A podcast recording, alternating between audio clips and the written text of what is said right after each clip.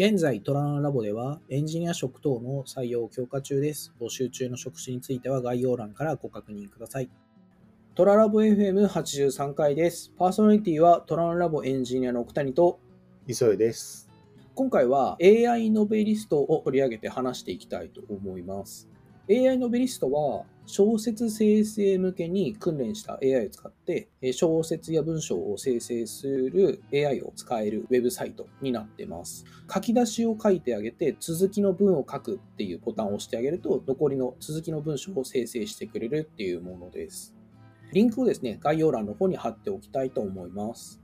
まあ、Twitter とか YouTube で、ま、話題になっていたので、もしかしたら利用したことある方もいらっしゃるのかなと思いますうん。でこのトララボ FM では、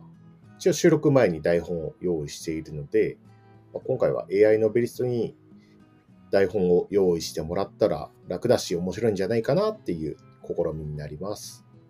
まあ、小説向けの AI ではあるので、まあ、ポッドキャストの台本としてマッチするのかどうかっていうのもちょっとワクワクしているポイントになります。うん、というわけで、今回は AI ノベリストに台本実際書いてもらいました。というところで、第46回の途中の部分を書き出しにして、作ってもらった台本通りにこの後進めてみたいと思います。はい。まあ第46回は、あの、虎の穴ラボのアーキテクトをやっている服部さんがゲストで来てくださった回ですね。なので、基本的にはアーキテクト的な話から入っていく形になります。はい。じゃあ、行きたいと思います。はい。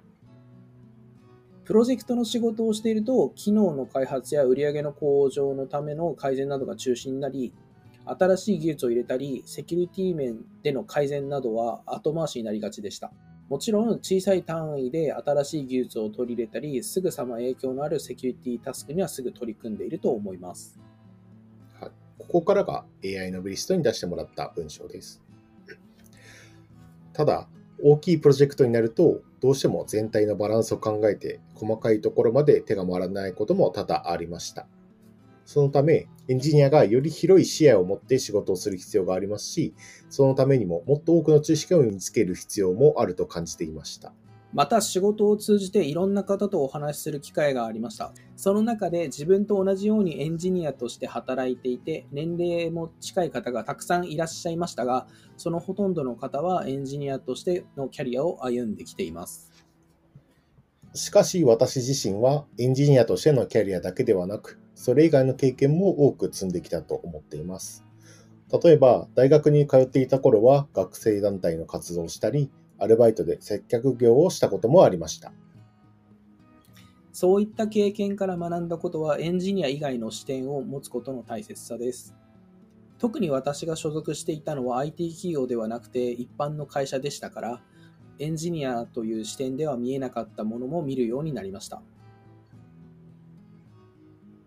と、ここまでが AI ノベリストに書いてもらった台本でした。普段の仕事の話、今回はアーキテクトのところを入力にしましたけども、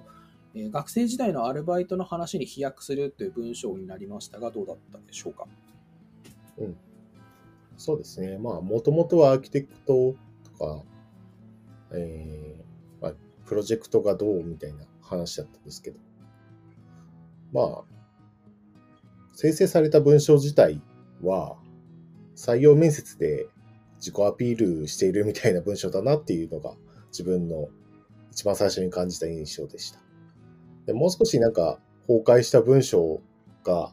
出てもいいかなと思って期待してたんですけど、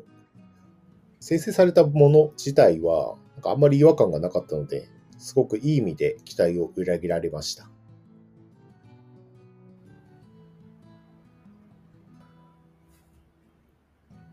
今回は AI ノベリストに台本を書いてもらったので、そちらを元に話してみました。一文の流れ、前後の文章くらいだと、まあ、大きく文脈を外さないように感じたんですけども、書き出しとして入力したアーキテクトの仕事の話として見ると、着地点にはちょっとクエスチョンが浮かぶかな、みたいな台本となりました。まあ、今回取り上げるにあたり、いろんな文章を入力として生成してみたんですけども、まあ、綺麗に意味が通るときと、まあ、不思議な文章が出るときとの